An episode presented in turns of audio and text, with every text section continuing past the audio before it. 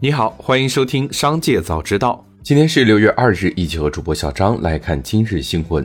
哪吒汽车回应相关传闻说，消息不实。针对哪吒汽车正考虑六月份申请十亿美元的香港 IPO。近日，四川剑南春集团有限责任公司以及该公司原定法定代表人、董事长乔天明新增一则被执行人信息，执行标的十八点六亿余元。执行法院为乐山市中级人民法院。该公司成立于一九九六年九月，现任法定代表人为乔瑜。今年三月，据法院通报，因行贿私分国有资产，剑南春集团董事长乔天明获刑五年，并处罚金四亿元。紧接着，再让我们一起来关注企业动态。红海回应有关印度政府可能驳回印度富豪阿加瓦尔与红海集团合资芯片企业提出的补助申请的报道，此事涉及援助金额估计高达数十亿美元。红海称仍在与印度政府讨论其与印度铝生产商韦丹塔成立合资企业，并在印度生产二十八纳米芯片的计划。六月一日，百度网盘回应 App 在苹果应用商店下架一事，目前已经紧急沟通中，可先在百度 App 小程序端使用网盘。苹果 App Store 页面显示，目前百度网盘 App 已经无法从该应用商店搜索到。输入百度网盘仅能搜索到百度网盘青春版。从已下载 App 处点击百度网盘，显示无法连接网络。有投资者在互动平台向康泰生物提问：市场传言公司管理层在二零二二年大幅涨薪百分之四十左右二零二三年公司管理层继续涨薪百分之百。公司计划在二零二五年管理层年薪将合计达到一亿至一点五亿之间，请问是否属实？康泰生物回复称，上述情况并不属实。五月三十一日晚，App Store 官方旗舰店在天猫举行直播。不过，在直播开始后，网友却发现直播其实是录播，由多段录播讲解视频组成，于是纷纷吐槽。今年也是 App Store 官方旗舰店首次以价格直降的方式参加六幺八，iPhone 十四系列产品直降上千元。知情人士透露，英伟达 CEO 黄仁勋将于六月前往中国会见腾讯、字节跳动等企业高管。据悉，黄仁勋中国行的行程上还包括理想汽车、比亚迪和小米。知情人士表示，黄仁勋尚未最终敲定计划，行程细节仍可能有变。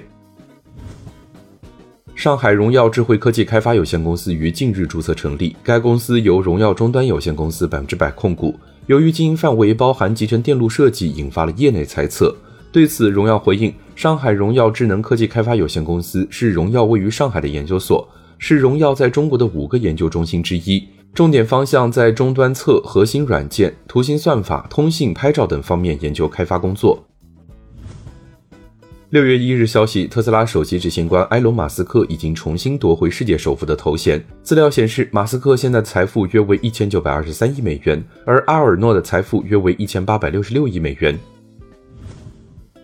紧接着，再我们一起来关注产业消息。贵州省黔西南布依族苗族自治州晴隆县发布关于公开征求晴隆县移风易俗倡导性标准意见和建议的通告，提出婚事兴办、丧事减办、余事不办；乔迁、订婚、再婚、满月、生日、入伍、升学、谢师、祝寿、立碑、店铺开业等酒席一律禁办。仪式只能有一个操办主体，不得一式多人办、一式多地办或者化整为零、分散办酒。提倡低彩礼、零彩礼。操办酒席不收受超过两百元的礼金，参与酒席随礼控制在两百元以内。福州市房地产中介行业协会发布指导意见书称，调整由买方全额支付交易佣金的现行办法，转为由买卖双方等比等额分担佣金，合理下调中介企业的佣金收费标准，单方收佣比例定为房屋成交价的百分之一点五。指导意见自二零二三年六月一日起正式实施，试行期一年。一般来说，经济发达城市凭借优质的社会公共资源和良好的就业机会，对流动人口形成强大吸引力。这些城市中既有一二线大城市，也有一些中小城市。在县域层面，哪些地方的收入水平高呢？去年有四个县居民人均收入已经超过七万大关。从城镇居民收入来看，有七个县域的城镇居民人均收入超过了八万元，比肩一线城市。义乌、玉环城镇居民人均收入超过了北上广深。以上就是今天新闻的全部内容，感谢收听，让我们明天再会。